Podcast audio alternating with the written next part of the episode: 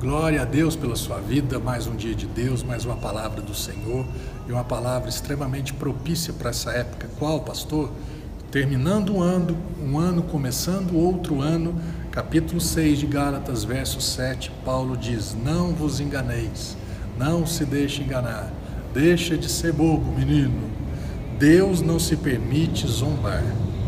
Portanto, tudo o que o ser humano semear, isso também colherá. O pastor Célio falava uma frase que eu achava muito bacana, né? ainda acho bacana até hoje, né? que a, a plantação ela é opcional, mas a colheita ela é obrigatória. Então, o que você planta, plantou abacaxi, depois de um certo tempo vai colher abacaxi. Plantou pepino, depois vem. Plantou maçã, depois nasce.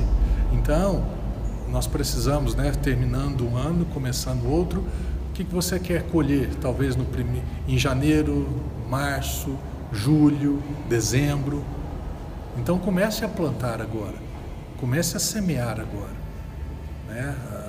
Os legumes aí, lavoura aí, cada um tem um tempo de, de né? alface, 45 dias, milho, tem milho de 60, 90 dias, café, né? demora dois anos aí para a primeira, primeira safra boa.